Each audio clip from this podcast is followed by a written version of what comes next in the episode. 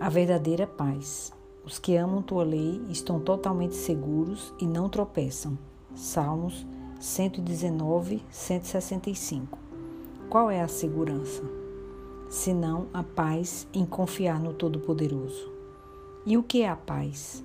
A paz é um estado de calmaria, de tranquilidade. A paz também é a ausência da guerra.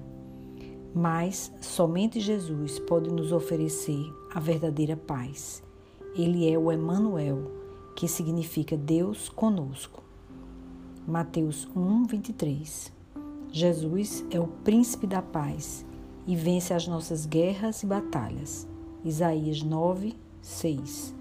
Jesus nos disse que não devemos ficar espantados com as guerras entre as nações, porque ele enviará seus anjos e reunirá os seus escolhidos, aqueles que creem nele, para a vida eterna ao seu lado.